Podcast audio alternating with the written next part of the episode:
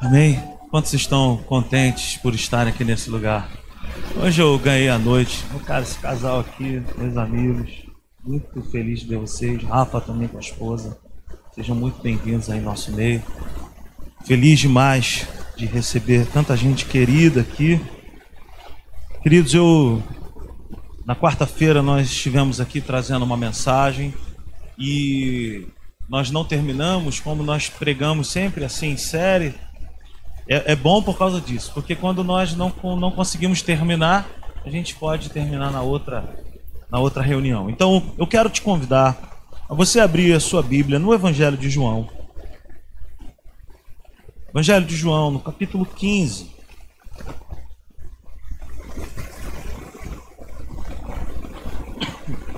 A partir do verso 1, quem encontrou aí, diga amém.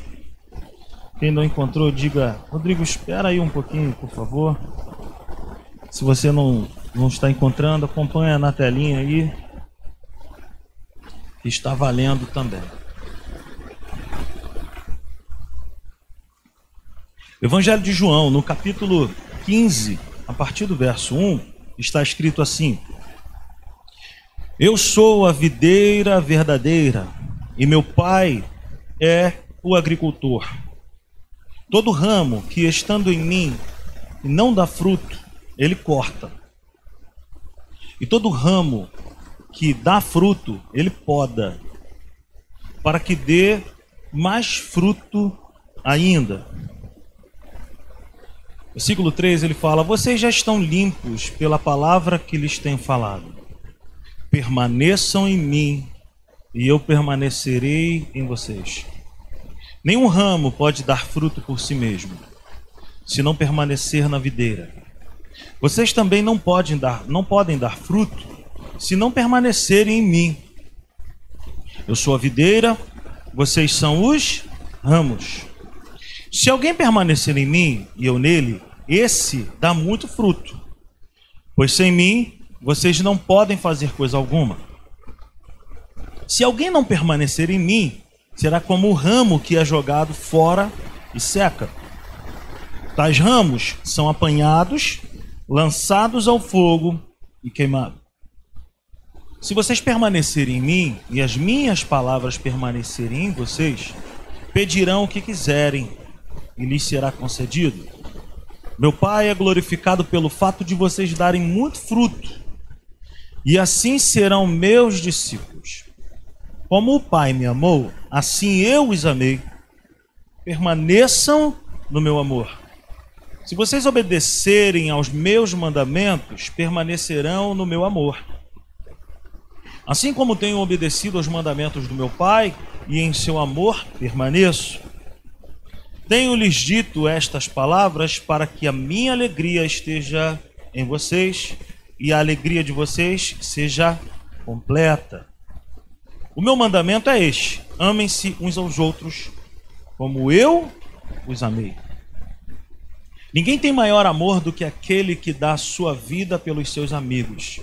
Vocês serão meus amigos se fizerem o que eu lhes ordeno. Já não os chamo de servos, porque o servo não sabe o que o seu senhor faz. Em vez disso, eu os tenho chamado de amigos. Porque tudo que ouvi de meu pai, eu lhes tornei conhecido.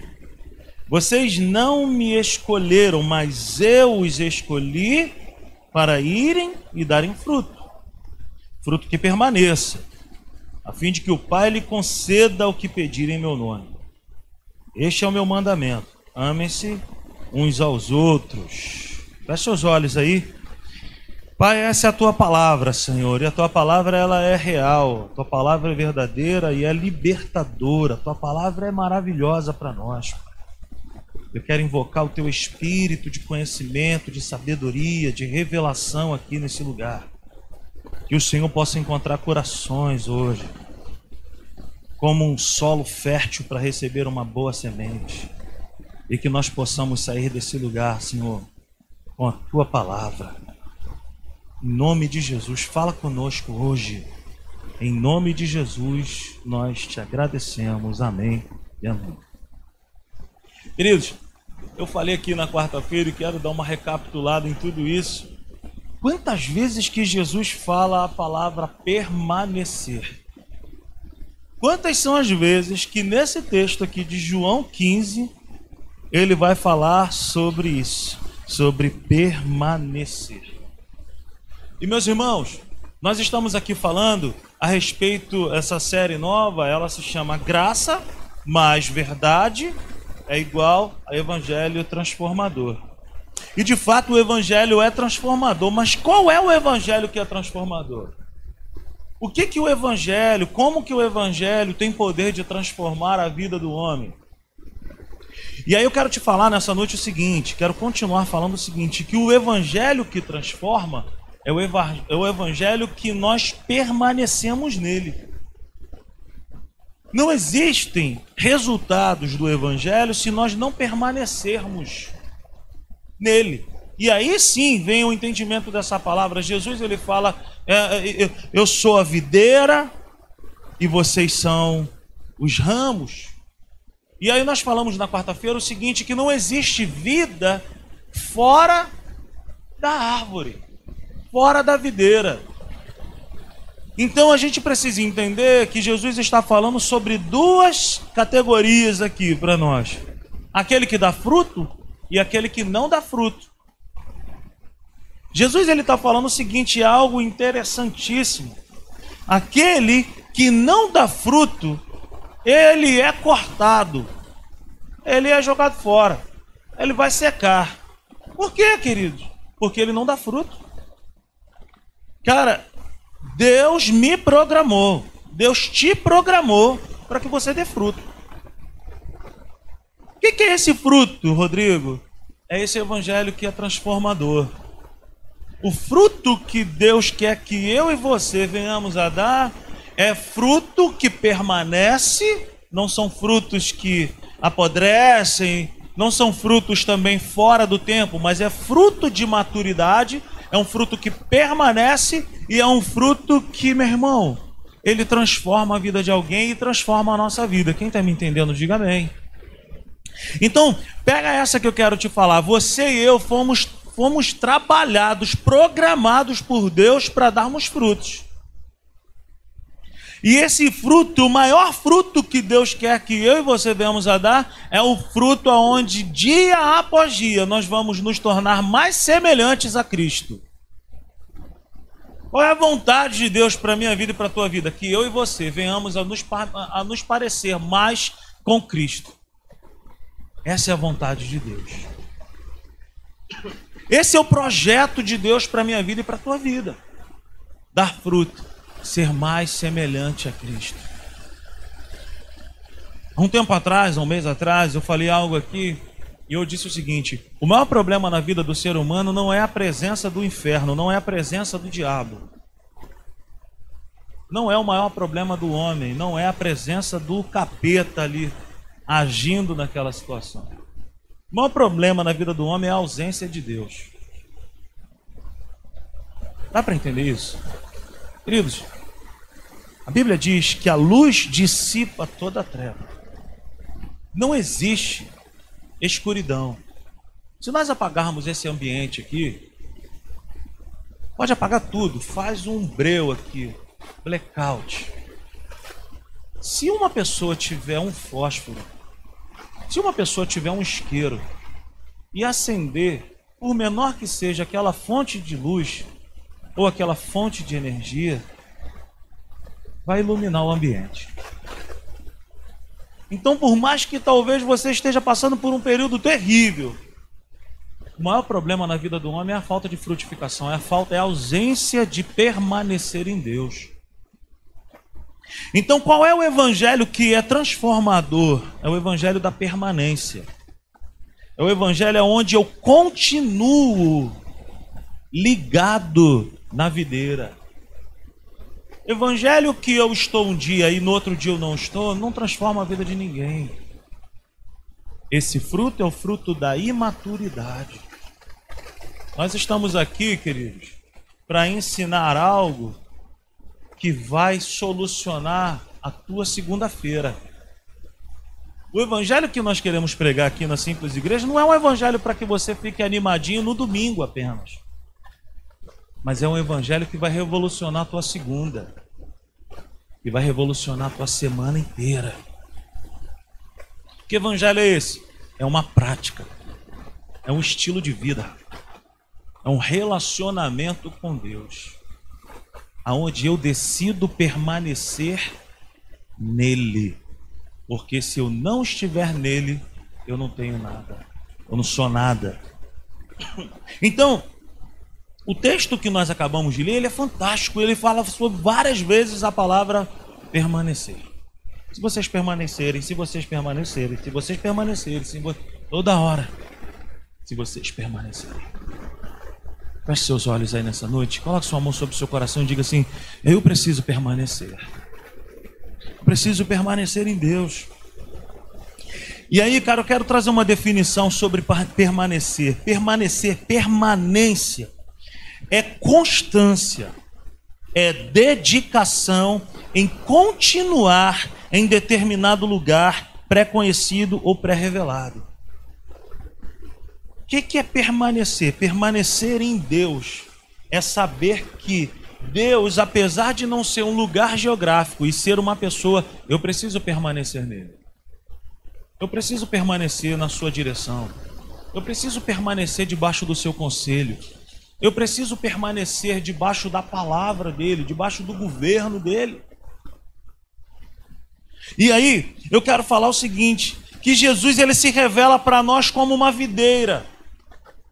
Jesus ele se revela para nós como um lugar o seguinte: se você estiver em mim, você vai dar fruto. Por quê? Porque eu sou a videira. E se você estiver em mim, você vai dar fruto. Então, ou seja, Jesus está, está, está dizendo para nós o seguinte: que Ele é o lugar de nós permanecermos e darmos frutos. Jesus está dizendo o seguinte: vocês precisam permanecer em mim se vocês quiserem dar frutos. Enquanto vocês permanecerem em mim, vocês vão dar frutos. Por quê? Porque é normal.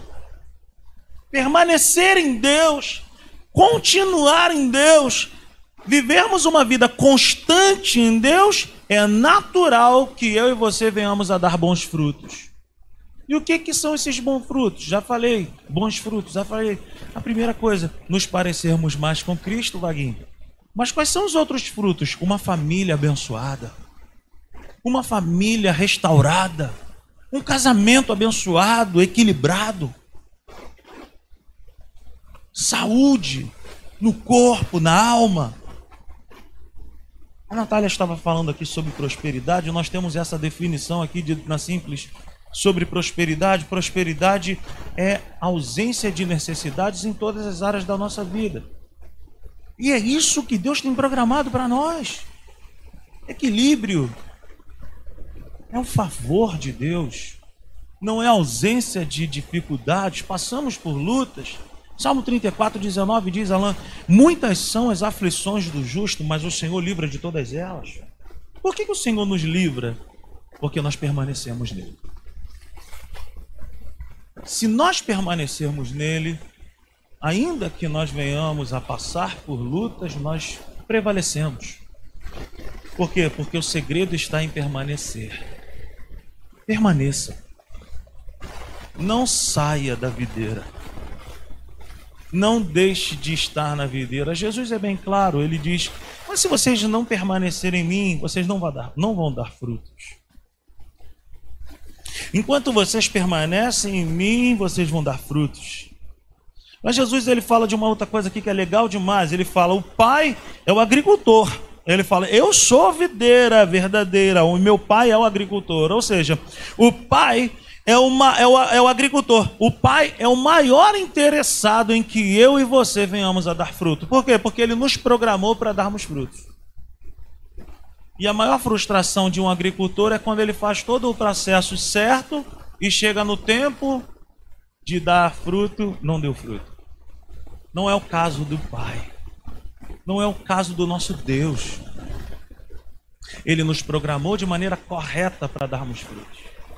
E se está faltando fruto, se nós não estamos frutificando, se nós estamos passando por um tempo, sabe, perdido, o problema não é da árvore, o problema não está na videira e o problema não está no agricultor, o problema está em nós. O problema está em nós. Queridos, abra o seu coração nessa noite e peça ao Senhor o um entendimento de áreas que nós precisamos permitir o agir de Deus em nossas vidas. Repare que no versículo 2, ele fala que não que, que aquele que não dá fruto, ele é cortado. Normal. Não está dando fruto, vai ser cortado. Não tem nada de anormal disso. Aquilo que não está dando certo, você vai lá e corta. Sabe? E, e, e, meu irmão, a gente tem que entender que essa não é a vontade de Deus para minha vida e para sua vida. Não é a vontade de Deus de nós sermos cortados, sermos lançados. A referência aqui do versículo, do versículo 6, ele fala: Se alguém não permanecer em mim, será como o ramo que é jogado fora e seca. Tais ramos são apanhados e lançados ao fogo e queimados. Não é a vontade de Deus para a nossa vida a nossa destruição. Deus não se agrada em ver alguém, sabe, é, distante. E essa palavra aqui que a gente precisa entender. O ser jogado fora, o ser cortado, não necessariamente significa morrer fisicamente. O que Deus está querendo falar para mim e para você é o seguinte: que quando nós não damos frutos, e quando nós somos cortados por falta de frutificação, nós podemos continuar vivos, porém mortos. O que, que é isso? Morte na Bíblia não necessariamente é morte física, mas é separação de Deus. É viver distante de Deus. É viver separado daquilo que tem saúde para nos dar. Deus fala para Adão e Eva: olha, se vocês comerem dessa árvore, desse fruto, certamente vocês vão morrer. Eles comeram. Eles morreram? Não. Mas eles foram o quê? Separados. Existem muitas pessoas que hoje vivem uma vida triste pelo simples fato de não estarem mais ligados na videira. De terem saído da programação que Deus tem para as nossas vidas. Agora preste atenção que ele também fala ainda no versículo 2 que todo o ramo que dá fruto agora já não é cortado, mas ele é podado. Olha que legal. Eu fiquei intrigado com isso. Porque eu falei, nossa, o ramo que não dá fruto é normal que ele seja cortado. Mas o ramo que dá fruto ser cortado, eu fiquei com isso na cabeça. Eu falei, por quê? E aí, queridos, a gente precisa entender o seguinte: que o processo da poda é benefício para toda árvore. Então o próprio versículo 2 responde: e todo aquele que dá fruto, ele poda. Para quê? Que ele poda aquele que dá fruto, para que ele dê mais fruto ainda. Então, querido, deixa eu te falar uma coisa: se você não tem dado fruto, se você não tem vivido os resultados daquilo que o Evangelho pode causar em mim e você, o problema não está na videira, o problema não está no agricultor, o problema está no seu coração. Agora, se você já tem dado fruto, e se talvez você está passando por um momento que tu diz assim, mano, não estou entendendo. Falar como um paulista aqui, eu não estou entendendo, meu. Por que, que eu estou passando por isso? É porque é para que você dê mais fruto ainda. É isso, gente, aí que está acontecendo? É pássaro? É são as crianças? Meu Deus, vamos mudar logo, gente. Então, meus irmãos, a gente precisa entender o seguinte: que a poda não é separação, não é morte, mas a poda é benefício. Porque o ramo que dá fruto precisa ser podado para que ele dê mais fruto ainda. Agora deixa eu te falar uma coisa. Abra teu coração. Abra sua vida e peça a Deus assim: Senhor, eu quero ser podado. Ainda que seja difícil, porque a poda é um processo de limpeza. A poda ela serve para tirar exageros. Então eu quero te dizer o seguinte: a primeira coisa, o primeiro benefício da poda na nossa vida é para que nós venhamos a dar mais frutos ainda. Você quer que a sua vida dê mais frutos? Sim ou não? Sim ou não? Então abra teu coração hoje e fala: Senhor, pode limpar, pode tirar as arestas, pode tirar aquilo que está em exagero na minha vida. Segundo princípio, para que não haja um crescimento independente. Se nós não podarmos a árvore, a árvore tem uma tendência de crescer de maneira independente, para o lugar errado, de forma errada. Então, eu preciso entender o seguinte, Senhor, eu quero crescer, eu quero dar fruto, mas eu quero crescer ligado a Ti. Eu não quero jamais deixar de depender de Ti. Porque, queridos, independência no reino de Deus é morte. Diga comigo, independência. Diga mais alto, independência. Sem Deus é morte. É morte. Cara, não demore. Sabe? Um outro princípio para nós podermos crescer na direção certa, a poda serve para isso. Talvez você possa estar pensando, minha vida está muito boa, e aí você começa a trilhar um caminho que pode parecer que as coisas estão dando certo, e talvez você possa pegar sua vida e basear. Não, minha vida está boa porque eu estou vendo isso aqui, eu estou bem, estou tranquilo, coisa e tal. Mas é esse o caminho que Deus tem determinado? É por esse caminho que ele tem trilhado para você? Será que é isso? Será que esse é o caminho? Então peça a Deus: Senhor, eu quero ser limpo, eu quero ser podado, eu quero ser trabalhado por Ti, porque eu quero dar mais frutos, porque eu quero crescer de maneira ligada ao Senhor, eu não quero ser independente, eu não quero crescer na direção errada, e quarto princípio, para que haja um renovo. Por que, que se poda uma árvore? Para que haja renovo. Quando se poda um ramo, nós estamos dizendo assim: agora nós precisamos de um processo de renovo. Quando se poda uma árvore, o que acontece é que se está esquecendo a frutificação passada. O que, que é isso? A frutificação de ontem foi para ontem. O que você viveu com Deus ontem serviu para ontem. E hoje eu preciso estar em Deus novamente. E hoje eu preciso estar ligado a Deus novamente e dar frutos hoje. Com esse pensamento, eu estou dizendo o seguinte, cara, eu sou completamente dependente de Deus e é o melhor lugar para estar e é a melhor coisa para se fazer Continue dependendo de Deus. Continue em Deus. Continue com Ele. Peça para que Ele te pode, para que você seja renovado. Queira viver algo novo. Queira dar frutos novos. Queira viver uma experiência diferente, uma experiência nova. Qual é o evangelho que é fantástico? Qual é o evangelho que é maravilhoso? Qual é o evangelho que é, sabe, agradável? é aquele que eu vivo uma experiência diária com Deus. É aquele onde eu me submeto à direção de Deus para hoje. Senhor, o que que tu quer que eu faça hoje?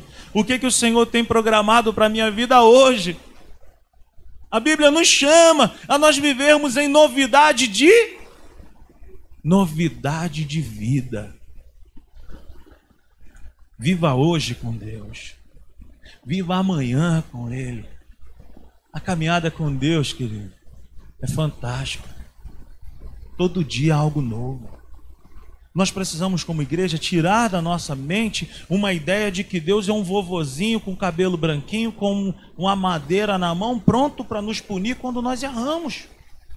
Deus, ele é um grande e bom Pai que sempre tem uma jornada nova para nós todos os dias da nossa vida. Meus irmãos, o Evangelho não é chato. Ser crente não é algo chato. Ser cristão, meus irmãos, não é algo. Ai. Cara, se você está vivendo isso, pare, respire Dá uma olhada no Waze da tua vida, porque alguma coisa está errada. porque você pode ter calculado muito mal a sua trajetória. Porque o Evangelho é maravilhoso, é de fato transformador, é poder de Deus para mudar as nossas vidas. Não é uma religião, mas é uma maneira de viver. Todos os dias é algo novo. Quem está entendendo isso nessa noite? Então peça ao Senhor, Senhor, me poda, me limpa, para que haja renovo, para que haja novidade, para que eu possa viver um evangelho vivo, constante, permanente em Ti. E não algo que é chato, algo que, nossa, é um fardo ir para a igreja. Sabe? Vir para a igreja não pode ser um fardo. Eu crio meus filhos, eu e a Natália, nós criamos os nossos filhos para que os nossos filhos vejam a igreja como algo maravilhoso para se estar. Eu não crio meus filhos dizendo, tem que ir para a igreja, porque se não for para a igreja, tu já sabe, né? Como aquelas canções que cantávamos quando era criança. Cuidado, mãozinha, onde toca. A gente já cria, a gente tinha uma visão de Deus de que qualquer coisa que nós fizéssemos já viria logo uma espada celestial cheia de fogo decepando a mão. Nós não podemos criar dentro de nós uma mentalidade de que Deus é esse carrasco. Pelo contrário, Ele é um bom Pai. Nós não podemos nutrir essa mentalidade de que eu tenho que estar na igreja. Porque quando eu estou na igreja, cara, eu, eu, eu não tenho que ter essa mentalidade de que eu tenho que estar na igreja. Eu tenho que ter na minha cabeça o seguinte, cara, eu amo estar na igreja. Eu não tenho que estar na videira porque senão eu morro. Não, eu amo estar na videira porque é o melhor lugar para se estar. Cara, por favor, quebra essa mentalidade da religião que diz que se você, sabe, nossa, é, é, é um medo que se tem de Deus terrível. Eu não estou dizendo que nós estamos agora liberados para viver de qualquer maneira. Quem é maduro, diga amém. Eu estou dizendo que nós precisamos andar com Deus debaixo da direção dele. Eu não preciso ter medo de Deus, eu preciso ter temor de Deus. E são coisas totalmente diferentes. Temor é reverência. Temor, eu me prostro diante de Deus e eu falo: eu prefiro a tua direção, eu prefiro a tua vontade. A minha vontade é essa aqui, mas se a tua vontade não for essa, eu abro mão, porque eu te amo mais do que todas as outras coisas. É esse tipo de relacionamento com Deus que transforma. Religião não transforma a vida de ninguém. A religião não salva ninguém. O fato de bater uma carteirinha e estar domingo numa igreja não salva ninguém. Queridos, a Bíblia diz que salvação é um dom de Deus, nós recebemos de graça. Agora, o que, que vem depois de salvação? Se chama relacionamento. Relacionamento. O que Jesus está dizendo para mim e para você nessa noite é que permanecer significa relacionamento. Qual pai, meu irmão, que tem um filho e que não se relaciona com o filho? É um desprazer isso. Como eu gostava quando eu chegava cansado com meu caminhão do bem. Por quê? Porque ele quer brincar, brincar, brincar, brinca, brinca, brinca. E curte, curte, curte. Imaturidade. Quem é o maduro? O maduro é aquele que reconhece quando está sujo. O maduro é aquele que reconhece quando precisa parar para buscar em Deus. Eu falei hoje aqui de manhã, nessa correria louca da obra. Gente, eu tô, minha, eu, eu tô tipo assim, eu já não sei o que é dia, o que é noite. Eu tô numa correria louca com essa obra. E aí chega em casa, gente, eu não sou perfeito. Não sou perfeito. Sou pastor, não sou perfeito. E ontem nós estivemos ali no Essenciais de Liderança, uma conferência para líderes, e foi tremendo. E Deus trouxe algo no meu coração, dizendo o seguinte: aí, tu tá cuidando tanto dessa obra aí, que você deixou de se relacionar com o dono da obra. Aí eu, puxa, é verdade, cara. Como que eu vou mergulhar na obra, fazendo obra e lixa e massa, parede, pinta e isso e aquilo? mas se eu não estiver me relacionando com o dono da obra, vai chegar uma hora que ninguém suporta. O maduro é aquele que sabe o tempo, a hora, o modo. O imaturo, ele não para, ele não percebe a voz de Deus. Quantos estão me entendendo nessa noite? Queridos, nós precisamos crescer. Nós precisamos amadurecer. Já chegou um tempo em que, na verdade, sempre existiu esse tempo que rodopiar, sapatear, e não sei o que, e coisa e tal. Glória a Deus! Eu sou do manto também. Gosto do reteté. Mas quero te falar nessa noite, meu irmão. Busque a Deus, cresça na maturidade. Sonda o teu coração hoje e veja, Senhor, isso que eu estou vivendo está produzindo em mim maturidade? Eu quero mais de Deus. Eu quero fluir na presença de Deus. Eu quero amadurecer, Senhor. Eu quero crescer, eu quero ser um fruto maduro, eu quero permanecer na videira, eu quero ser um fruto maduro. Aleluia. Aleluia. E amadurecer, meus irmãos, é uma decisão pessoal. Amadurecer é uma decisão que só eu e você podemos tomar. Eu não posso tomar por você. Eu não posso entrar na sua maneira de pensar. A minha função aqui é apenas ensinar. Como certa vez uma pessoa aqui da igreja virou para mim e falou assim: Meu irmão, o que tu está pregando aí não está acontecendo nada na minha casa, porque a minha mulher continua do mesmo jeito. Eu falei, o Kiko? Eu falei para ele, o Kiko, o que, que eu tenho a ver com isso que a tua mulher não mudou? Qual a culpa que eu tenho disso? Aí, ao mesmo tempo, eu vejo uma porção de gente chegando para a gente e falando assim: cara, minha vida tem sido transformada. É o mesmo alimento mas são maneiras diferentes de pensar.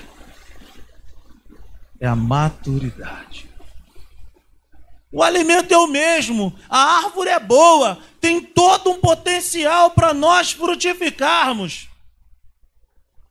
O problema não é o agricultor, o problema não é a videira, o problema é o ramo, o problema é o coração da pessoa. E eu falei para ele, meu irmão, eu não tenho culpa. O que eu estou ensinando, o que eu tenho pregado, muda, tem mudado a vida de muitas pessoas. Agora, eu não tenho como mudar a sua esposa, não tenho como mudar a sua vida. O que, que muda a nossa vida? É a aplicação da verdade em todos os dias da nossa vida. O que, que Deus pensa a respeito disso aqui? O que, que Deus pensa a respeito da minha família?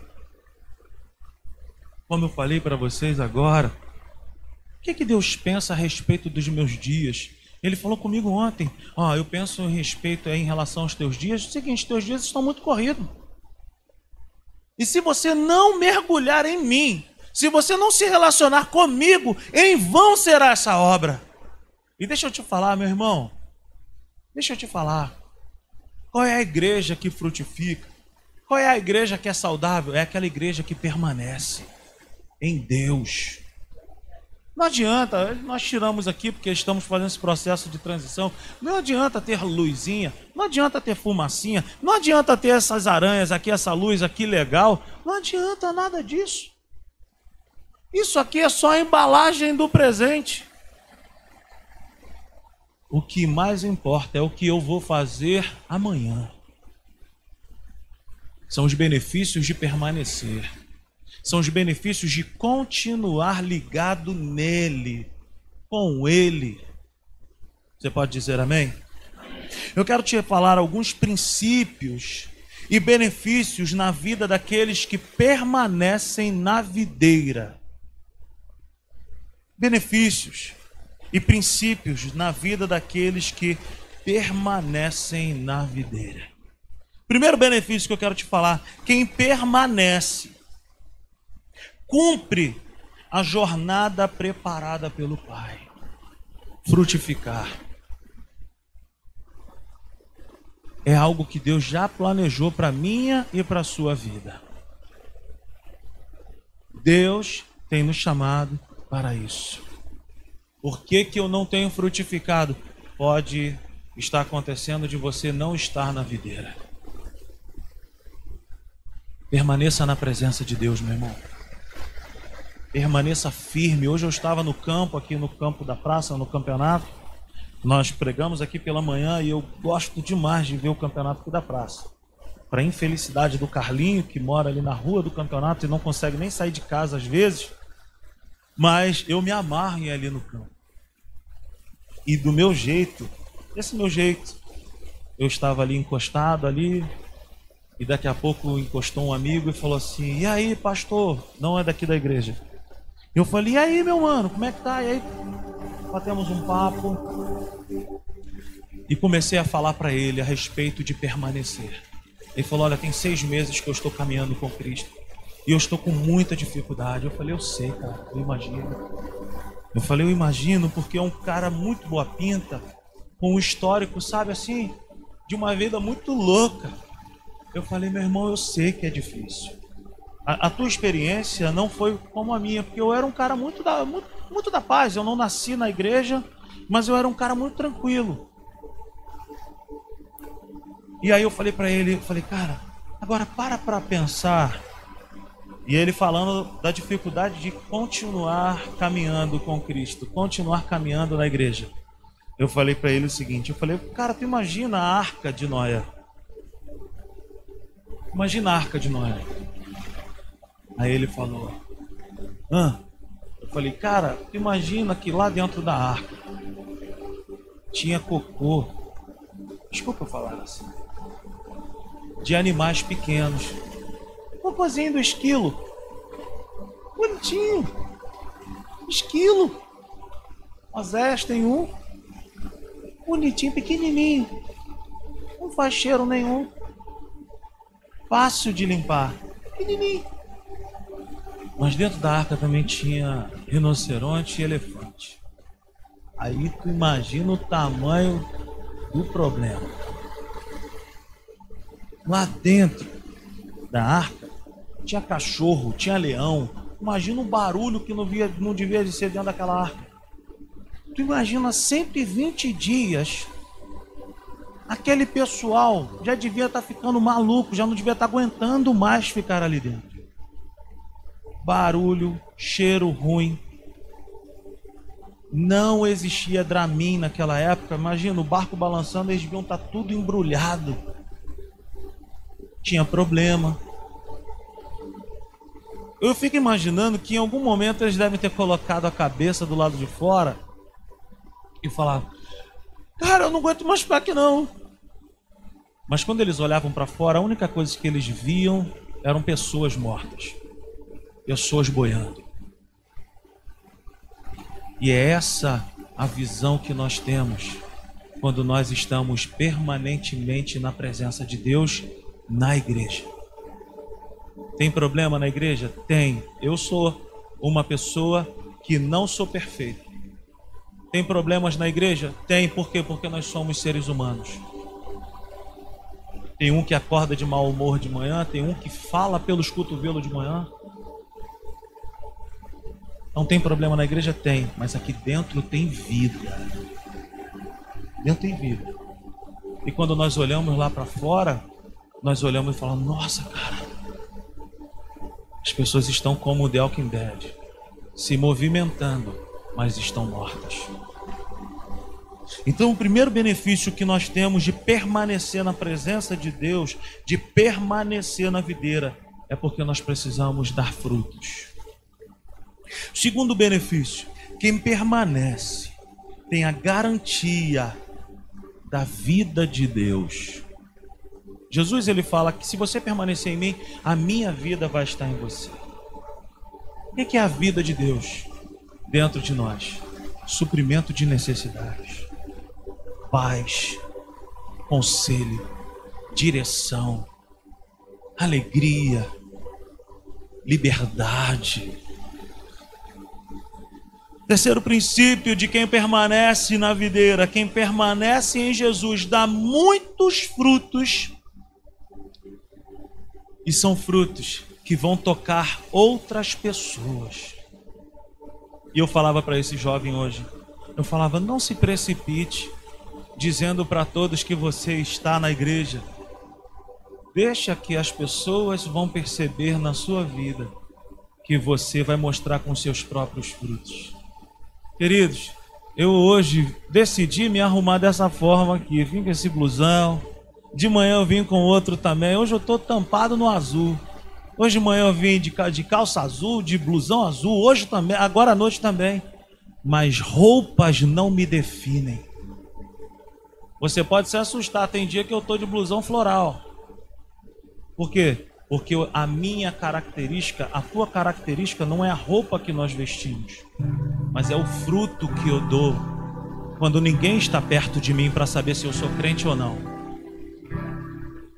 Meu irmão, eu sou assim em qualquer lugar. E qual é a programação de Deus? Que eu e você sejamos essas árvores, que quem encostar perto de nós vai encontrar sombra e fruto para se alimentar. É isso que Deus quer de mim e de você. É isso, é isso, é isso. Se nós nos enchermos de Deus, sabe, as pessoas vão olhar para nós e falar assim: nossa, eu quero estar perto dessa pessoa, porque nessa pessoa eu encontro resposta. Essa pessoa tem o que eu preciso. A presença de Deus está nessa pessoa. Quem permanece em Deus e em suas palavras tem pedidos de orações atendidos. Pois essa pessoa ela ora com a palavra e ela ora à vontade de Deus. Jesus fala: se vocês permanecerem em mim e as minhas palavras permanecerem em vós, pedireis e eu vou fazer. O que, que significa isso? Quando nós permanecemos em Deus, quando nós oramos, nós dizemos para Deus assim: ó, a minha vontade não importa, eu quero a tua vontade. A minha vontade está aqui no teu altar. Se for a tua vontade, eu quero, mas eu prefiro a tua. Quem está entendendo isso aí, diga amém. E quinto princípio e por último, quem permanece em Jesus é alimentado pelo amor de Deus e também flui em amor. Hoje pela manhã nós estávamos aqui falando que é impossível nós sermos cristãos nutrindo ódio por alguém, inimizade por alguém. Porque qual é o fruto que Deus colocou dentro de nós, queridos? O amor. Quando nós entendemos isso, que quem permanece em Deus, ele já tem o amor de Deus. Meus irmãos, eu não faço nada para Deus para ser amado. Eu faço tudo para Deus, porque eu já sou amado. Isso faz toda a diferença. Fica de pé nessa noite. Aleluia. Aplauda o Senhor. Aleluia. Aleluia. Aleluia.